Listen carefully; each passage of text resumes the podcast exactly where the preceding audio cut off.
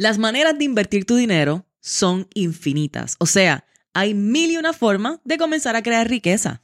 Pero ojo, no todo lo que brilla es oro.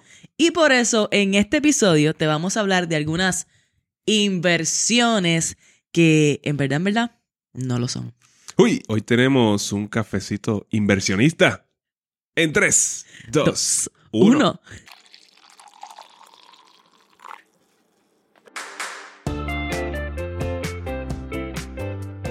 Saludos y bienvenidos a Café on a Budget, tu expreso hacia la libertad financiera. Te habla tu host, Manuel Vidal, y me acompaña la mejor money coach de todo el mundo y todo el universo, su Hailey Matos. Manolo, por poco se te olvida quién te estaba acompañando hoy. No se me olvida, lo que pasa es que yo le añado un sabor diferente toda la semana. Un poquito de suspenso. ¿Quién es la que me acompaña? Pues estamos aquí, mi gente, episodio 187 de Café on a Budget.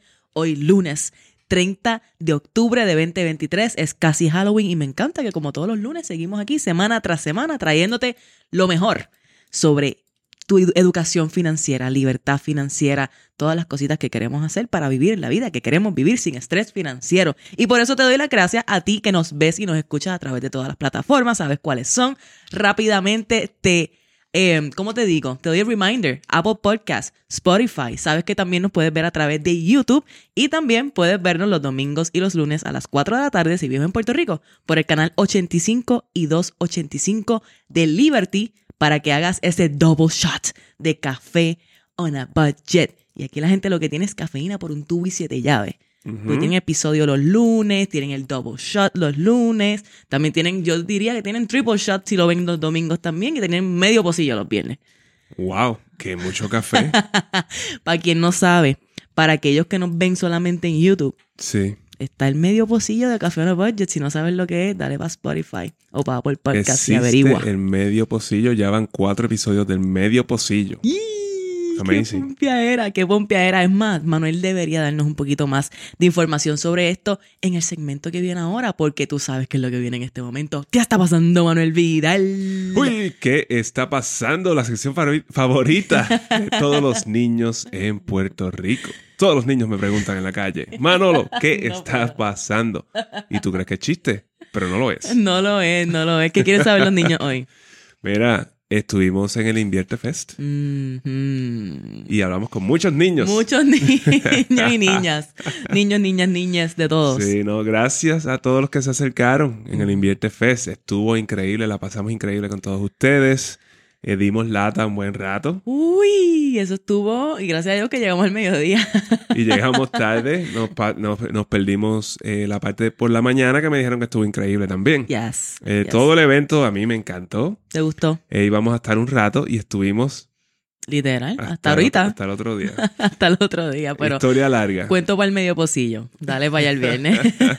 Y entonces un shout out a Hilsi y a Víctor de Oh, Infusion yes. Investments Yes, yes, por la invitación, por tenernos allí.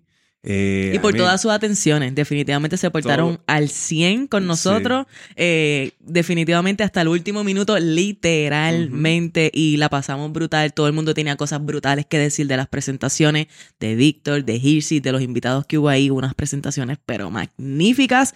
Así que eh, yo, Yo, estoy. yo espero también que el que se lo perdió este año, el año que viene, vaya, es bien importante. Yo te tengo que decir una cosa, bien rápido, eh, viendo una de las presentaciones allá adentro, a mí me- yo entro y salgo y estaba fuera networking, después entraba y estaba un poquito y atendía y toda la cosa, y me dio mucha satisfacción estar allí y ver cómo el equipo de Infusion Investments está tan... eh, tan sold en la idea de lo que es su misión y la idea comprometido. súper comprometido. Y no estoy hablando de, de la gente que tú conoces que sale en las cámaras. Yo, todos ellos son grandiosos, Víctor, Richard, todos brutales, pero ver los otros mentores que hay dentro del equipo, que están, que fueron una vez estudiantes y ahora están allí siendo partes, dando support, siendo parte del staff y verlos tan, tan, tan metidos, tan comprometidos, tan involucrados también emocionalmente con la historia de cada uno de ellos y con el desarrollo que ven en ellos. A mí eso fue, yo creo que eh, el testimonio más brutal de el tipo de persona del cual estamos hablando y del trabajo que están haciendo dentro de su organización. Así que me quito el sombrero y aspiro a llegar a la mitad de lo que esta, esta familia ha logrado. 100%. Y también hay que reconocer el compromiso de los estudiantes. 100%. Porque ellos están dándole. Yes. Eh, las historias que están eh, trayendo estos estudiantes son increíbles. Brutal, brutal, brutal, brutal. Igual a los estudiantes de Café Budget que fueron allí, nos saludaron, nos estaban hablando de todos los logros, de todo, de todo el crecimiento. Ahí hubo gente que se llevó hasta su mamá. eh, para e- es una cosa de verdad que es súper brutal yo me siento súper agradecida y I'm looking forward a que continúen habiendo este tipo de eventos para que sigamos creciendo y como dijo Manuel si tú no te has dado la oportunidad a, un- a ir a un evento como este tienes que hacerlo porque la, la vibra en estos lugares no vas a haber ex- experimentado nada como eso 100%. Y hemos escuchado ya muchas, eh, eh, muchos rumores sobre el año que viene. Mm. So, Shh. esté pendiente. Shh, que te callado, que te callado. Vamos para, ¿qué más quieren saber los niños hoy? Bueno, mira. la Reserva Federal reveló que el año pasado el patrimonio neto, el net worth promedio de las familias americanas llegó a un millón de dólares, ¿ok? Uy. ¿Ok? En el 2019 era 749 mil dólares y esto significa un aumento de un 42%. I mean, En cuatro años. sí, Uf. sí, en la pandemia.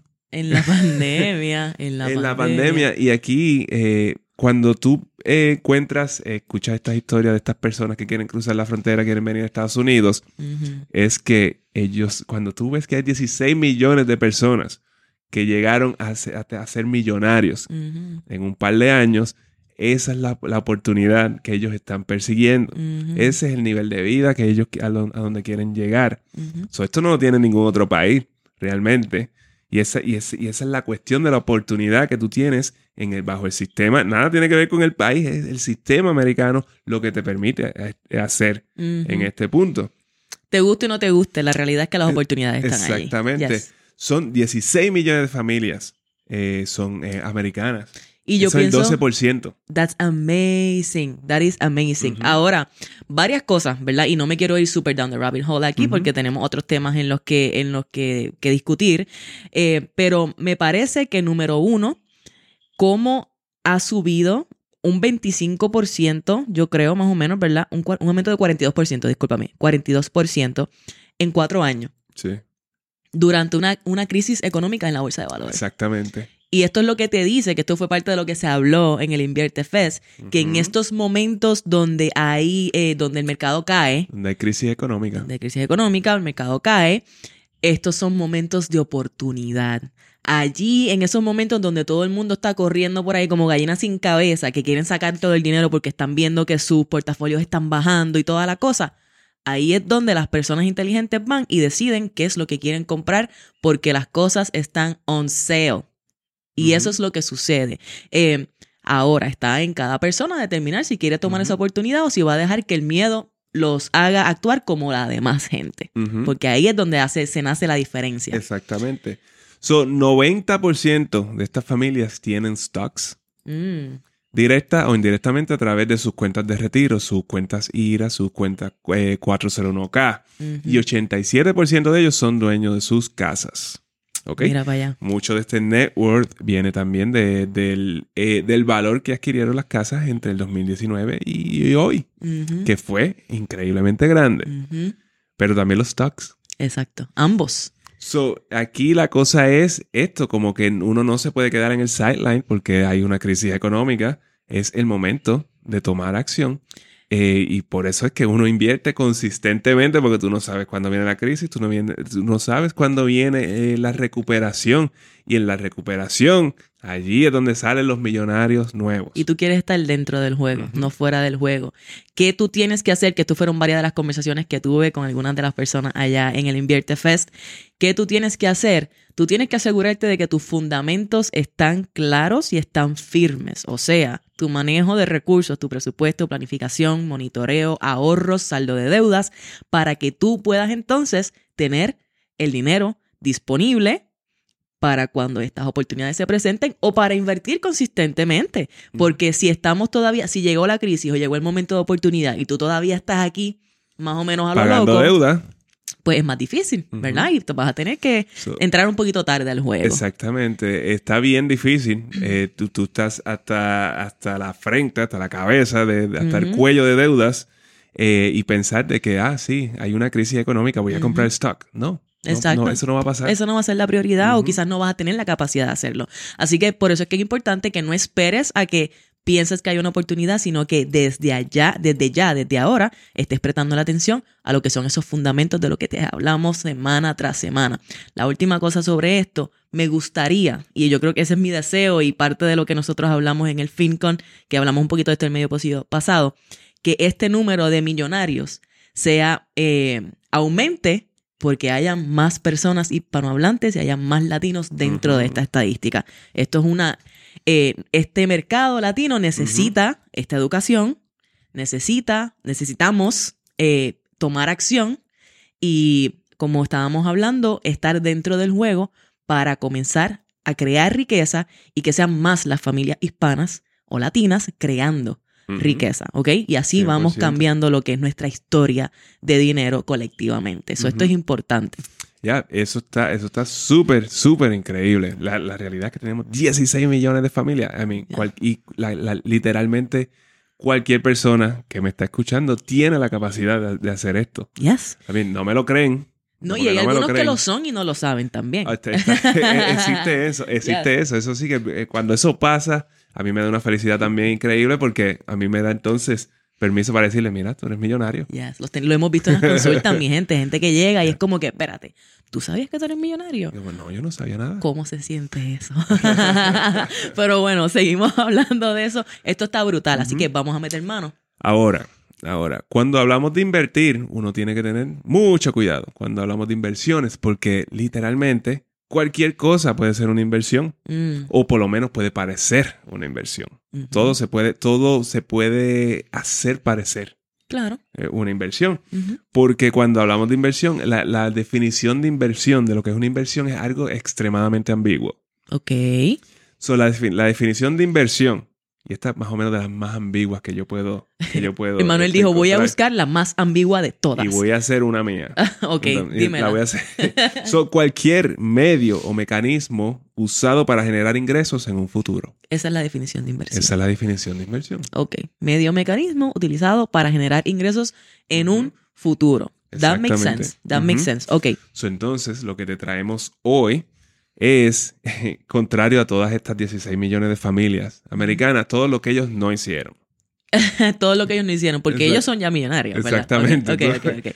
Porque entonces estamos hablando de cosas que no, neces- no necesariamente son inversiones y si lo son, son inversiones terribles. Mm, son este tipo de cosas que quizás tú te convences de que son una, inven- una inversión porque Ujú. lo has escuchado por ahí, porque escuchas que la gente dice, no, eso es una mainstream. inversión. Yo, déjame, yo hice esa compra a modo de inversión. ¿Inversión de qué? ¿Cuánto te va a dar de vuelta? No, te está sacando dinero del bolsillo a cada rato. No te está entrando nada de dinero al bolsillo con ese, con ese activo, con ese ítem. Pues mira, no es una inversión. No lo es, ¿verdad? Así que vamos a ver algunos de esos ejemplos y tú nos dices qué tú piensas de todo esto. Aquí, esto puede ser medio. Eh, hay gente que quizás no le gusten estas cositas que vamos a traer hoy. Así que Probablemente no, pero, este, you know, bear with us. bear with us. Y, sabe, y recuerda que todo esto siempre es con mucho cariño y siempre hay una razón detrás de esto. So, vamos a empe- empezar directo al grano. Eh, cualquier cosa que tenga motor no es una inversión. Ay, Yuyi, ahora sí, ya se fueron la mitad de la gente que nos estaba escuchando. No existe cosa que tenga motor que sea una inversión. Estamos hablando de que Yates, botes, jet skis, carros, aviones. ¿Qué más? RVs. Mm, Cualquier cosa, aunque un RV que puede ser como que más o menos una casa, eso también deprecia. mm, So, aquí el punto es que todo esto te quita dinero del bolsillo, te quita dinero de tu patrimonio eh, neto. Y yo pienso que casi no hay más nada que decir sobre esto. Es como que- sencillo, es sencillo. Y mira, sencillo. no es que no los tenga, pero no lo no digas que es una inversión. No, lo- mucha- no pienses que lo es, porque no lo es. Exactamente. Muchas personas vienen con miles de historias de el carro que no debe ser mencionado en este podcast de aquí en adelante. Manuel se va a comprar uno, vélalo, vélalo. No va a ser mencionado de nuevo en este podcast. Ok, ok. Te voy a Eh, seguir la pero me cuentan de que fue una inversión porque compraron ese vehículo en el 2020 y lo vendieron en el 2022 por dos mil dólares por encima de lo que lo compraron. Uf. Esa es la alegación. Uf, Esa es la alegación. tremenda inversión. Trem- no, mira, El vehículo que no puede ser mencionado ok. y que tú no sabes de quién, de cuál Nadie sabe, nadie sabe de qué vehículo tú estás hablando, nadie sabe. No, eh, eh, piénsalo. Tú compras un vehículo como el que no se puede mencionar en este podcast y, y pagaste 50, 60 mil dólares por él en cinco años. Tú no vas a venderlo por dos mil dólares más. Sobre todo si lo compraste nuevo. That is not happening. Y te lo hemos dicho antes. Eh, estás removiendo dinero de tu bolsillo porque ya estás pagando una mensualidad por él y mientras tú estás pagando una mensualidad bastante alta, de por cierto, el, ese, ese vehículo también está perdiendo valor. Y entonces tú y encima tú estás pagando intereses. Falta, Sí. falta lo que estás pagando, Sí. que eso es con intereses, más la depreciación del vehículo. Que literalmente, y esto lo hemos dicho en sin número de ocasiones, si tú pones el- la misma cantidad que tú estás pagando en ese carro, en un fondo indexado, a través de cinco años, tú te compras tres carros de esos. Incluso tres carros del que no puede ser mencionado Del en este no. podcast No. de aquí en adelante. He hecho un compromiso. Estoy ¿Qué ustedes renunciando. creen? ¿Qué ustedes creen? ¿Debemos mencionar ese vehículo que no debe ser mencionado según Manuel? ¿O Manuel debe continuar incorporándolo dentro de su contenido semanal? Ustedes son los que mandan No, tú, aquí. tú sabes que no se menciona en todos los episodios. No, es verdad. Se hace verdad. en, en ocasiones especiales. Esta todavía no es una ocasión Especial. tan especial como para mencionar. No es especial enough. Exactamente. Mira, hay gente que compra ese vehículo que no se puede mencionar para entonces arrastrar un par de jet ski. Y ahí sí que Oh estamos double, triple God. whammy. Triple Oh my whammy. Oye, nada personal en tu contra si este eres tú. Nada personal en tu contra. Si tú tienes ese vehículo que no se puede mencionar con un par de jet ski en la parte de atrás, more power to you, pero yo espero que tú estés metiéndole al stock market o le estés metiendo al real estate o le estés metiendo a las inversiones por el lado de una forma como si no hubiera un mañana para poder contrarrestar, ¿verdad? Lo que es ese gasto. Porque si tú lo haces porque te gusta y porque es tu parte de tu disfrute y tienes los recursos para hacerlo, no hay ningún problema. El problema yo lo veo con quienes tienen el vehículo y los dos jet ski y no les sobra para invertir nada y después entonces están en la parangana. Así que ojo con eso. Eso es de mi parte. Manolo no tiene nada que ver con esto. Continuamos, don. Manuel. Bueno, nos, let's move on. Let's move on porque se me va a salir. No, no, ya salimos. Salimos de aquí. Se me va a salir. We dodged that bullet. Ok. no, puede, puede que no terminemos este episodio sin mencionarlo. Pero el próximo, el próximo eh, activo que no es tiende a ser una buena inversión o no es una inversión es tu casa. How dare you? La casa donde tú vives no necesariamente No. es una inversión. yo me rehuso. especialmente, especialmente si estás pagando mucho más del 30% de tu ingreso en esa casa, en esa propiedad. Yo me rehuso a pensar que mi casa no es una inversión. Ujú. Eso es lo que debe estar pensando. Eso es lo que te rehusas. Pero mira, por definición, ¿verdad? Por definición, es bello, es una, es una propiedad bien comprada que tú puedas pagar. eh, poten- potencialmente, es muy probable que aumente tu patrimonio neto a largo plazo. ¿Por qué? Porque esta propiedad potencialmente aumenta de valor y según tú vas pagando ese préstamo, pues, ok, eh, ese, ese, tienes equity. Pero esa propiedad no te está dando nada de vuelta, no está entrando nada a tu bolsillo, al contrario, está saliendo dinero de tu bolsillo para tener que pagar esa hipoteca mes tras mes. Y yo creo que a eso es a lo que nos referimos. 100%, 100%. Y encima de eso, si tú estás pagando muy por encima de lo que deberías estar, eh, de lo que puedes cubrir, eh, realmente no te sobra dinero para invertir, como estábamos diciendo con los vehículos. No te, no te, no te da dinero, no te sobra dinero para pagar tu deuda, para hacer eh, to- todas esas cosas. So, ¿qué significa eso? Que entonces todavía es una peor inversión Claro. porque no te deja invertir en otras cosas. Digamos que tú tienes un trabajo 9 a 5 o un trabajo que te da un beneficio de un plan de retiro como un 401k, 403b, whatever. Y tú te ves en la necesidad, dado la casa que adquiriste y o el auto que adquiriste, de tener que bajarle a tu contribución de- del 401k o de ese retiro para que entonces te sobre más cash para tú poder entonces hacer esos pagos Uh, eso es mensuales. común. es común y no queremos estar en esa posición. Y la cosa es que cuando se trata de la casa, en la casa donde tú vives, uno no, uno no escatima. Ajá. Y ahí entonces uno termina en el hoyo, Yes. en el boquete. Yes, yes. ¿En qué ocasión la compra de tu hogar podría ser una inversión? Es como te dijimos, es que si, si tú puedes sacarle dinerito que entre a tu bolsillo todos los meses.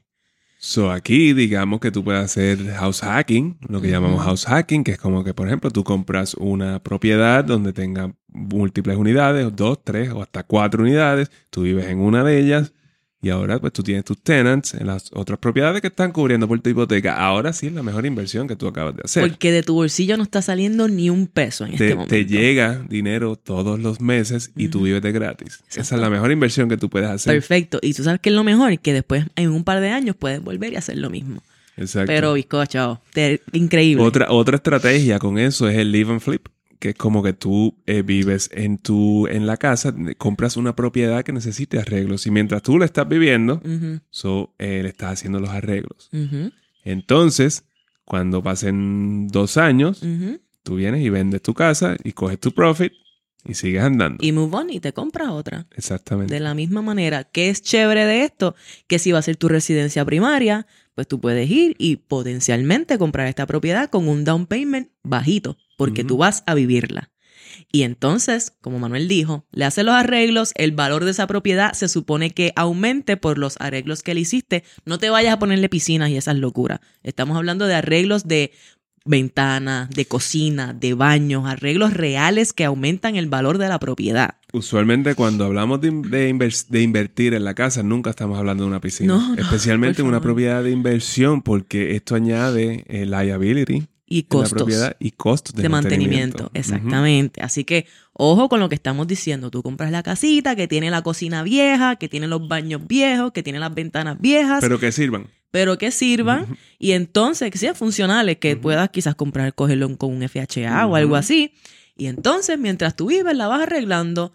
Aumentó de valor una vez la arreglaste, la tasaste, la vendiste y nos fuimos. Vámonos que es tarde. Ideally ya han pasado uno o dos años. A través de este proceso te da el tiempo de ir haciendo estos arreglos. Yo entiendo que eso en Puerto Rico tiende a ser un poco más retante por la idea de que las casas son en cemento y, y eso pues puede traer quizás problemas de, de you know, eh, respiratorios para algunas personas, no es cómodo, etcétera, etcétera. Pero sí hay personas que lo hacen. Y también en Estados Unidos, dado los materiales de las propiedades, pues es mucho más viable. Así Sí. que si estás en Estados Unidos, esto puede Bueno, ser y- excelente y para a ti. veces también es que no hay que hacer nada. A, a veces no hay que hacer nada en cemento. Tú sabes. Sí, a veces no. A veces una cuestión, para cambiar una cocina, no necesariamente tú vas a, tienes que hacer trabajo de Yes, cemento. yes. Y la cocina se va a ver increíble. Yes. Los baños y eso. O sea que los baños es una cuestión de cambia toda la. Azulejos y eh, esta ajá, cuestión. Y toda, ajá. esa, y toda esa cuestión. Y, y, de nuevo, no es lo más cómodo del mundo tener gente trabajando en la casa, ¿verdad? Bueno, pero hay gente que también aprende a hacer esos arreglos Ah, ellos mismos. Claro. Y ellos sí son los que están bien duros porque ahora pueden hacer esto ellos mismos o inclusive ese puede ser un side gig. Y aquí que en Puerto Rico hace falta gente que le meta a la construcción. Esto sí que puede ser una oportunidad tremenda para las personas que están dispuestas a hacer ese trabajo que para nada es un trabajo fácil. Exacto. Pero ahí mira para allá todas las oportunidades que tienes con tú aprender un skill. Eh, Exacto. así que Sí, bueno, yo de repente, eh, y, y también con la demanda que hay con personas que, que sepan ese, esas sí, destrezas, so- sí, sí, sí. es como que, válgame.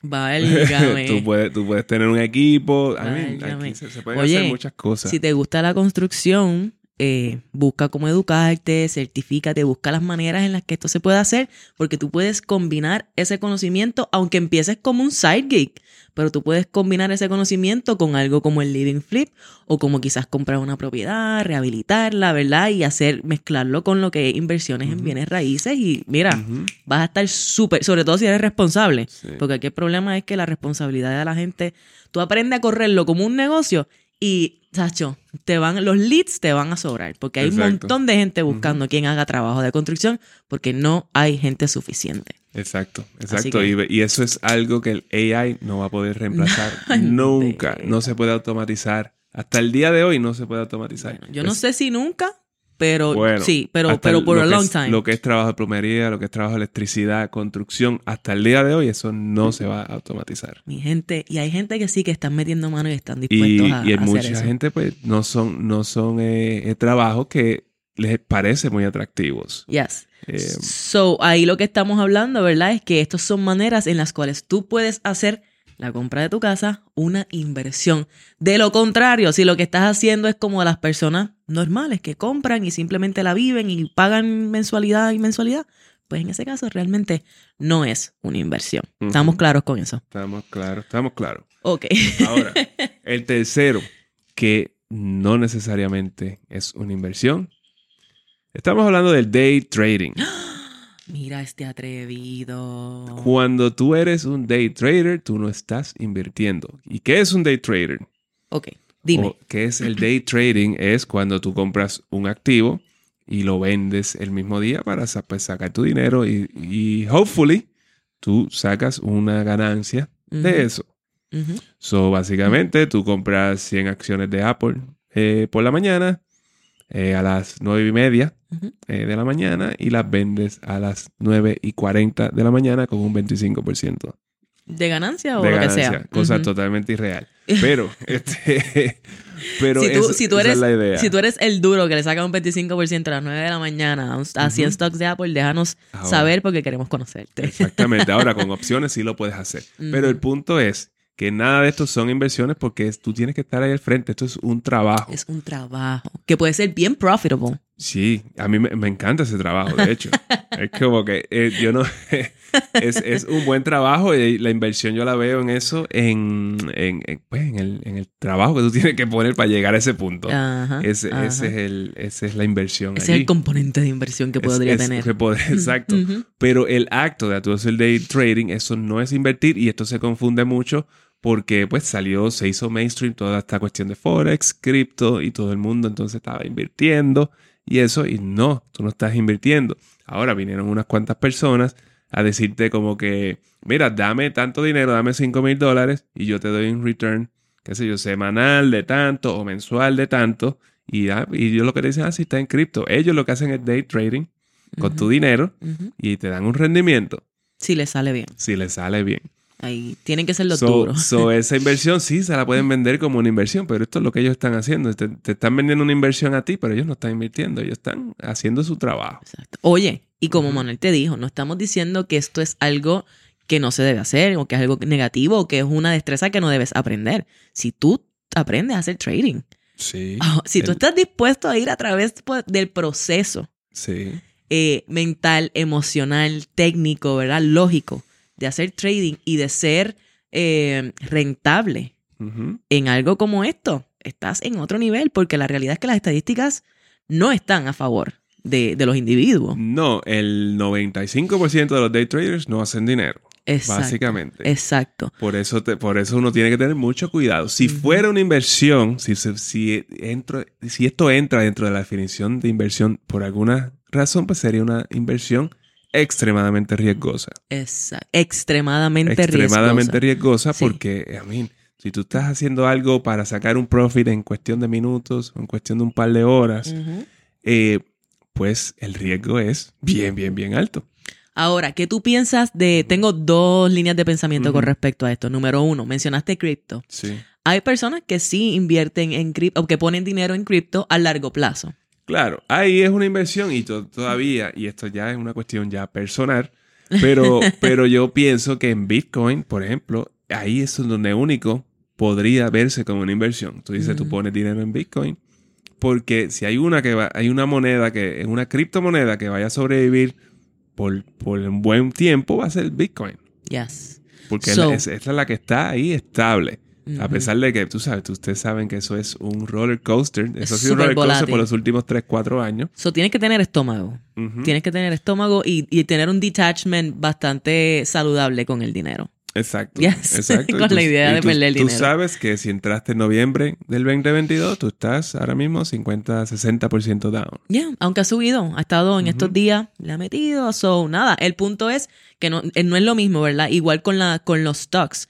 No es lo mismo que tú hagas day trading a que tú estés poniéndole dinero consistentemente a largo plazo, ¿verdad? Comprando sin tener que vender, sino a largo plazo, porque en ese caso, pues sí estaríamos hablando de inversión y estamos hablando de que el day trading no necesariamente es una inversión. Y eh, existe también el swing trading. Por ejemplo, lo que se llama el swing trading es cuando tú pues compras esta, esta inversión o estas eh, acciones, opciones, y entonces tú las mantienes por un periodo de tiempo más largo de un día, pero también sigue siendo relativamente corto.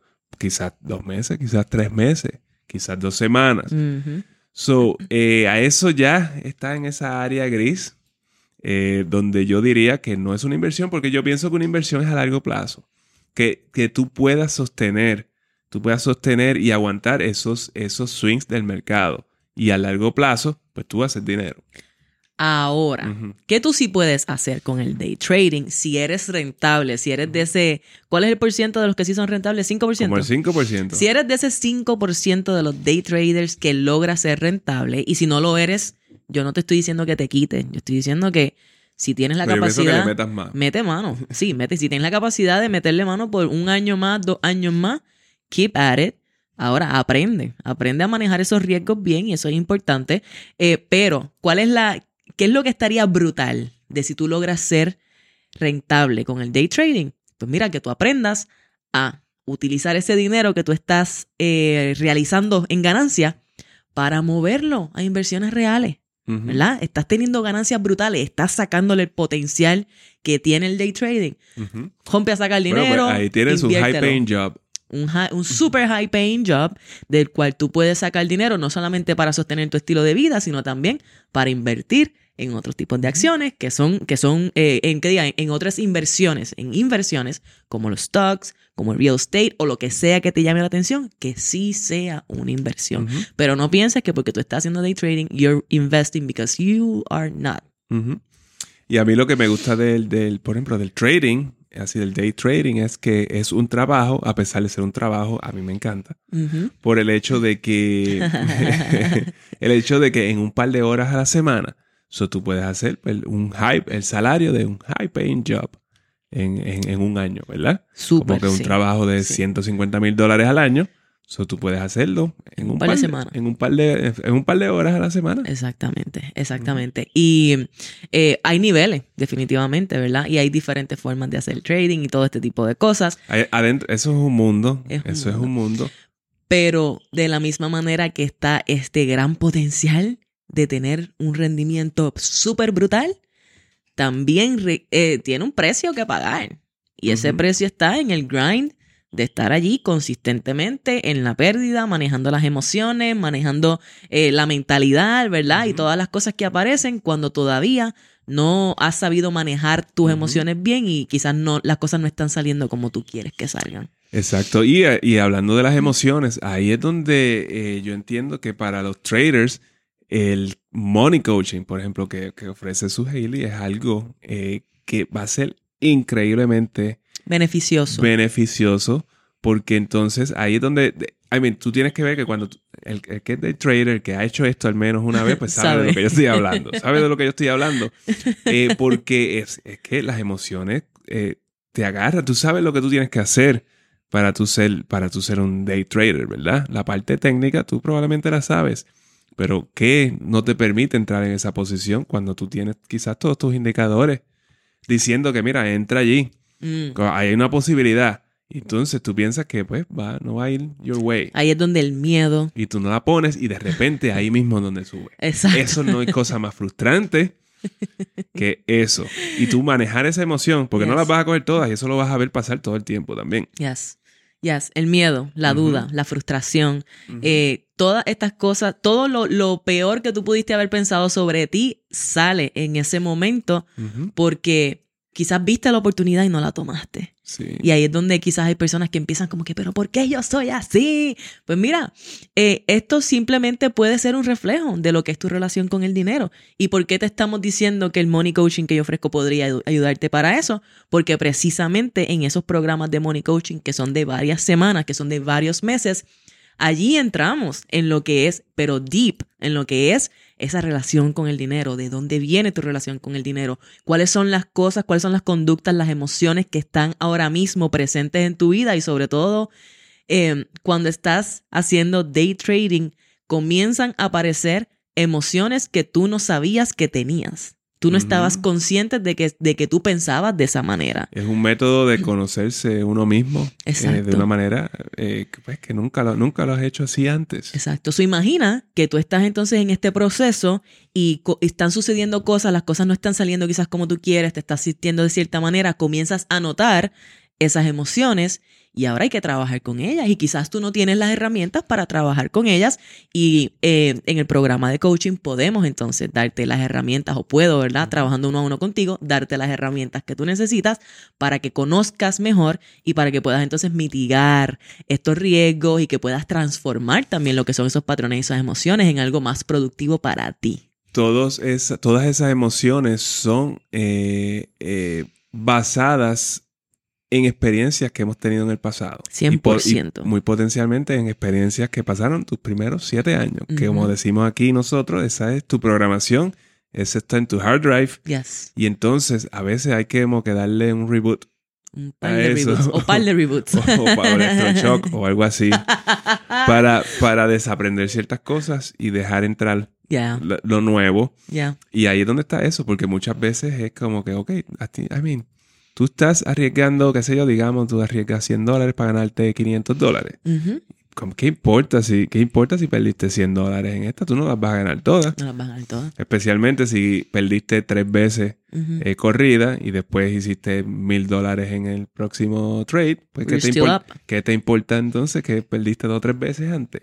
Como yo, yo lidio con esto todos los días. La cosa es no permitir que esas tres veces que perdiste te detengan de continuar adelante y de seguir intentándolo, ¿verdad? Exactamente. Y asegurarte de que también estás en el, en el lugar mental correcto eh, en el, eh, ese día que estás tradeando, que no estés entrando al espacio en un, en un, en un lugar mental que no sea favorable para ti. Porque cosas pasan, cosas pasan en nuestra vida, con nuestra familia, pueden haber muchas circunstancias que nos estén impactando, nos estén afectando, que no estemos conscientes de ello y ahora estamos con esta mentalidad entrando a las barras, ¿verdad? Y ahí entonces que rompemos a tomar decisiones que no, que no nos favorecen. Así que Ahora, piensa en eso. entonces, ¿cuál es la diferencia entre day trading y comprar una acción así a largo plazo? Es como que, ok, ahora, por ejemplo, ¿por qué es una inversión? Porque ahora cuando tú tienes esa acción, tú eres dueño de esa compañía. Tú eres un accionista en esta compañía. Entonces, digamos que es Apple, ahora tú eres dueño de Apple. Y, y ahora Apple puede usar el dinero que tú estás invirtiendo en inversión en la compañía. Por eso esa es la diferencia entre day trading y algo como day trading y o inversiones eh, dentro de la definición que yo entiendo que es la mejor definición. Sí, como la compra de a, a, largo plazo, porque entonces aquí estamos aportando a la compañía para que ellos puedan hacer algo. Ya, ya. Y esa es la diferencia. Entendemos muy bien. O eh, sea que si Café No Budget en algún momento estuviera cotizando en la bolsa, las personas que compraran acciones de Café No Budget estarían proveyendo recursos a Café No Budget para que Café No Budget creciera e invirtiera en su negocio y expandiera de diferentes El formas. ticker va a ser COAB. Uf, válgame Dios. Vamos, nos fuimos. Fuimos lejos. Fuimos lejos. Ok, let's move on. okay. Manuel lo tiene todo fríamente calculado. Estamos, calculados. está calculado. Mira, hay qué otra cosa. Parece inversión, pero en verdad es un lechón maquillado. Aguántense esos pantalones. Cuenta. un lechón maquillado Diablo, yo voy a decir esto aquí. Ok, tíralo, olvídate Es un whole life insurance. Ok. Cuéntanos, vamos, vamos a entrar, vamos a entrar, vamos a entrar. Whole life insurance y hay otros, eh, ¿cómo se llama? Universal. Eh, IULs, I mean, Cash Value Insurance. Cual, cualquier, eh, cualquier variación de esto tiende a no ser una inversión. Por más que parezca, Sí, y mira, esto no es, si tú eres vendedor de seguros, esto no es personal. Es que, ok, el, el nombre, el nombre te lo está diciendo, es un seguro, no es una inversión. El propósito principal de un whole life insurance es el seguro y no la inversión. So, entonces, la, inversión o, o, el elemento de inversión que tiene esto es algo extremadamente secundario. Extremadamente está en el secundario. Back, está en el back burner. Yes. Porque entonces tú lo, que, tú lo que vas a comprar es una póliza de seguro por 500 mil dólares, por los 150 mil dólares, por 150 mil dólares. Eh, y esto, encima de esto, le van a añadir un componente que diga como que, ah, mira, tú puedes tener un cash value de, de X cantidad, de aquí puedes cobrarla. Sí, de va aquí a crecer. Va a crecer y aquí cuando tengas 70 años, pues tú puedes cobrar algo de eso. Puedes sacar X cantidad. ¿verdad? Y esto puede ser a modo de, ah, puede ser una inversión indexada, puede ser una anualidad, una anualidad indexada, te- se puede llamar como lo que sea, como de diferentes y, y formas. recuerda, como seguro de vida, eh, lo, lo más, lo, lo único que importa de esto es el, el death benefit. Que es como que, ok, si el dueño de la póliza muere, ¿qué pasa? Es- recibe una cantidad de dinero y entonces, pues, se hace algo con ese dinero. Yes. Yo creo que yo he dicho aquí antes que en- casos bien particulares o en, you know, en case by case basis, hay personas para las cuales maybe estos productos podrían servir. Y mira todas las palabras que maybe, quizás, podrían. Eh, pero la realidad es que para el 99% de las personas no es necesario. Y, lo, y, lo, y la razón principal porque es extremadamente caro. Sí, demasiado. es- esa es la cosa. Si tú quieres eh, comprar un seguro con, por 500 mil dólares y encima tienes este cash value y esta cuestión que no va a ser nada más que una cuenta de ahorro. Porque realmente el crecimiento de eso yo no considero que va a ser tan grande, eh, es- eh, por lo menos comparado, si tú lo hicieras por tu lado, poniendo tu dinero en, en un index fund. Porque aquí la cosa es que, I mean, lo, y hemos visto, hemos visto pólizas de mil dólares al mes. Ay, nene, más de las que quisiera ver. Hemos visto unas pólizas de mil dólares que te están ofreciendo, qué sé yo, 150 mil dólares cuando tengas 70 años. Y cuando tú vienes a ver qué pasa si tú inviertes mil dólares al mes en la bolsa de valores, pues muchas cosas van a pasar ahí. Exacto, exacto.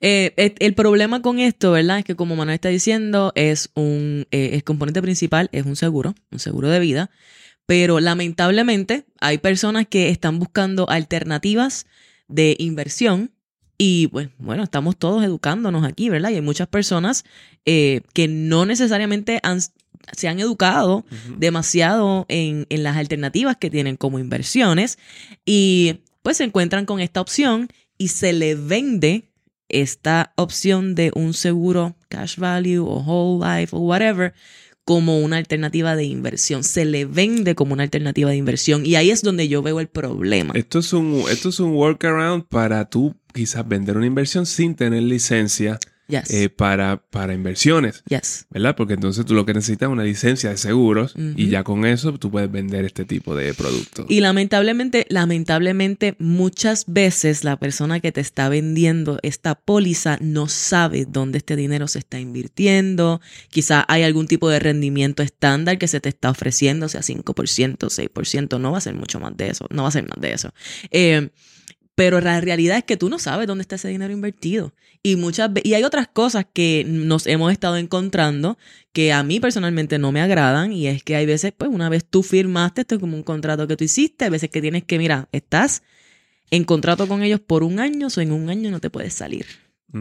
Y entonces cuando tú te das cuenta de dónde te metiste y te da ese buyer's remorse y después tú dices, ay, ya yo no quiero pagar, esto es demasiado dinero, casi siempre las personas como no hacen presupuesto no saben que tienen la capacidad o que no tienen la capacidad de pagar esa, esa prima que tienen que pagar todos los meses. Pues cuando se empiezan a dar cuenta de que están bien apretados ahora porque están haciendo ese pago mensual, quieren venir a donde la compañía de seguros, quieren retirarse del programa y le dicen, no, mijo, no, no puedes, tienes que esperar. Tienes que esperar mínimo nueve meses, tienes que esperar mínimo 12 meses. Exacto. Y imagínate, esto eh, te puede poner en una posición que quizás tú no quieres estar. So, ¿Cuál es el escenario ideal eh, con esto? Es que tú compras, si tú necesitas un seguro, ok, ahora ahora me llegó esto a la mente. Oh, Si tú, si tú necesitas un seguro, porque muchas personas que están entrando a estos productos, como están detrás de la, la parte de- del elemento de inversión, eh, so, compran un seguro que no necesitan. Por ejemplo, cuando tú, tú no necesitas un seguro si tú no tienes dependiente, exacto. por ejemplo, so, entonces tú estás pagando un producto que pues no vas a usar, Que sea, no que, necesitas. que no necesitas. Entonces, ¿por qué? Porque aparentemente tú piensas que estás invirtiendo el dinero. Eh, la manera de tú hacer esto es que tú realmente tú compras un eh, un seguro a término, un seguro de vida a término. Estos seguros tienden a ser de entre 20 y 35 años, creo que son. Eh, y esto te va a cubrir, pues, por los próximos 20 años después que esto entra en vigor, o 30 años. Entonces tú vas a decir como que son 500 mil dólares. esto te va a cubrir por los próximos 20 años. Pues, ¿qué pasa? Cuando, cuando venzan esos 20 años, pues sí, tú no tienes... Eh, no hay dinero de beneficio. si sigues vivo. Eso, es un buen escenario. Primero, sobreviviste 20 años. Exacto. Eh, y segundo, en 20 años es suficiente para tú crear un patrimonio neto que, que sea más que lo que te estaba cubriendo ese seguro, ¿verdad? De que lo que te daría un cash value, por ejemplo. Exactamente. so, por eso no importa si esto se vence en 20 años, porque ya tú pudiste reemplazar eso con algo más. ¿Qué sucede cuando pasen esos 20 años? Pues, ok, ahora tú vales, eh, digamos, vales un millón de dólares en ese punto. Eh, y tú decides si tú quieres otro seguro. A mí, tú puedes pagar un poco más, vas a tener que pagar un poco más porque ya no tienes 20 años, ya no tienes 30 años, ¿verdad? Ahora tienes 50, ahora tienes 60. Exactamente, pero hay montones de opciones eh, para esto. Creo que, don't quote me on this, pero creo que el precio de un seguro de vida a término es una séptima parte de lo que te cuesta un seguro de vida, un, whole life o un cash value. Y sí. una, una, una séptima parte para el mismo tipo de beneficios. O digamos, yo quiero un seguro de vida por medio millón de dólares o un seguro de vida por 800 mil dólares. Muy probablemente, si tú eres joven y saludable, tú no vas a tener que pagar más de 60, 70, 80 dólares, dependiendo ahora cómo estén los precios, ¿verdad? Eh, por, ese, por ese seguro a 20 años. A 30 años quizás sea un poquito más. Exacto. Este, So, imagínate, eso es súper económico en comparación con tomar entonces un seguro, eh, ya sea whole life o cash value, que entonces sí te da esa póliza, pero si tú quieres una póliza de 800 mil dólares, lo que tú vas a pagar mensualmente, ellos te van a cobrar un montón. ¿Por qué? Porque hay una cantidad de dinero que tiene que irse a invertirse. Exactamente. Y entonces tú te estás robando a ti de la oportunidad de usar la diferencia de ese dinero para tú invertirla por tu cuenta y potencialmente sacarle un mayor rendimiento, ya sea porque lo estás haciendo a través de la bolsa de valores por tu cuenta o ya sea porque te interesan otros tipos de inversiones eh, que quizás te pueden dar un rendimiento más alto. Y, digamos que entonces tú no quieres, tú no quieres aprender sobre inversiones, de, I eso no es lo que te gusta, pues estás buscando todavía este producto porque te ofrece ese beneficio, ¿verdad? Uh tú lo que todavía, ¿qué es lo que tú haces? Todavía tú te compras el, seguro a término y entonces buscas un, eh, asesor financiero que te venda algún fondo mutuo o te lo, te lo administre de alguna manera el dinero y entonces ahora tú pones ahí ese... Mensualidades, eh, diferentes Exactamente, esa mensualidad allí con esta persona que te va a invertir el dinero. Y que debe entonces tener la capacidad de darte un rendimiento más y alto. Y tú vas a saber si esta persona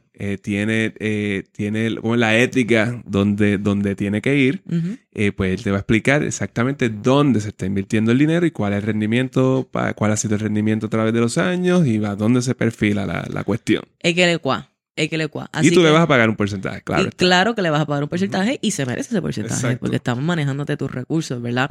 Eh, así que esto es bien importante. Ojo con esto. Si tienes dudas, mira, ven una consulta y podemos evaluar tu situación. Eh, como Manuel te dijo, y esto a modo de simplemente recalcarlo y hacerlo claro, tú necesitas un seguro de vida. Si de tú no estar con vida, de tú faltar, si hay personas que se fueran a ver negativamente afectadas económicamente por tú no estar aquí. Y si tú no estás con vida, tú no me puedes escuchar ahora mismo, ¿verdad? Sí, exactamente. Pero el punto, el punto es que tú te prepares para que puedas entonces apoyar a las personas a tu alrededor que se, se quedarían en la prangana si tú te mueres. Ese es el bottom line. y yo, pero, yo pienso que eso es súper válido. Y quizás tú no tienes hijos, pero lo quieres hacer con tu pareja. O quizás tú no tienes hijos, pero lo quieres hacer con tus padres. Estas son cosas que se pueden evaluar, evaluar y valen la pena. definitivamente. Claro, es una cuestión de ver cuáles son tus prioridades y por ahí seguir para adelante. Anyway, de estos tipos de activos hay millones, hay millones. Y como yo le digo, lechones maquillados. Ay, Dios mío. Aquí le van a caer unos clases chinches a Manolo. Que Dios lo bendiga. Que Dios lo bendiga. Oye, si tú no estás de acuerdo, déjanos saber en los comentarios por qué razón tú no estás de acuerdo con todas estas cosas que hemos compartido en este episodio de hoy. Ok, ¿cuándo? Y ahora volviendo otra vez, que se me ocurren cosas y quiero, quiero volver para dímelo todo, dímelo todo. el whole life. Ok, ¿cuándo? ¿Cuándo quizás, cuando yo veo que hace sentido un whole life?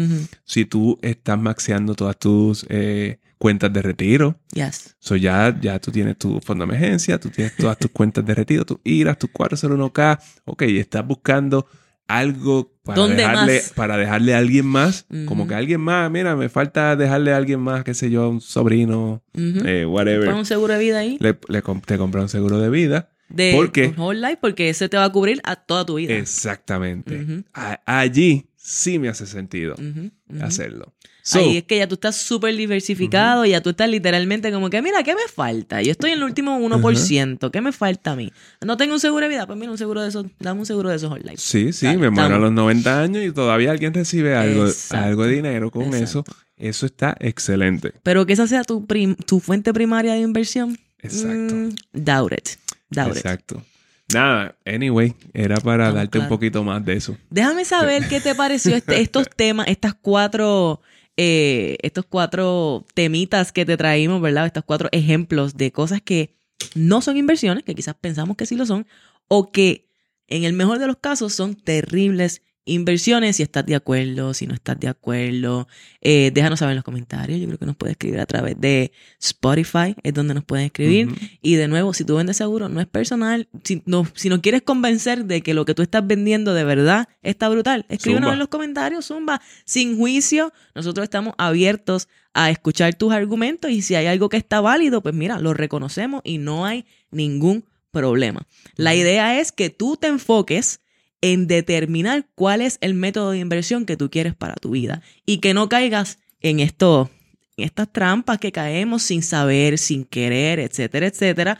Vamos, te dimos aquí en este episodio también algunos ejemplos de formas en las cuales sí podrías invertir tu dinero. Así que mira, enfócate en lo correcto, escoge una, eh, hazte el maestro de esa manera de invertir y una vez estés set, te puedes entonces mover para el lado, diversificar y así ir creando tu Y aquí- portafolio. Y poco a aquí al menos, pues, y esto es, una cuestión de que una de las preguntas que más recibimos es ¿dónde invierto mi dinero? Por lo menos, aquí yo no estoy diciendo dónde invertir mi dinero, pero por lo menos te puedo enseñar a, a- a identificar una inversión terrible de una inversión bastante buena. Exactamente. Tú quieres ser de aquellos que comen, que, que toman buenas inversiones. Así que bueno, yo creo que estamos set con este episodio, ¿verdad, don Manuel? Estamos Nos set. podemos ir, ya sabes lo que tienes que hacer.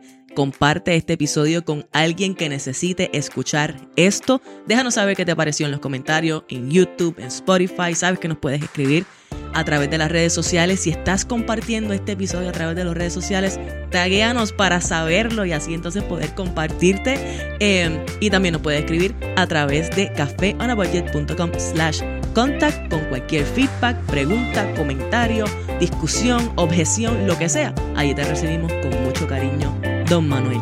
Uy, qué bueno, qué bueno está esto. Así que nada, nos vemos la semana que viene como de costumbre, porque esto fue Café on a Budget.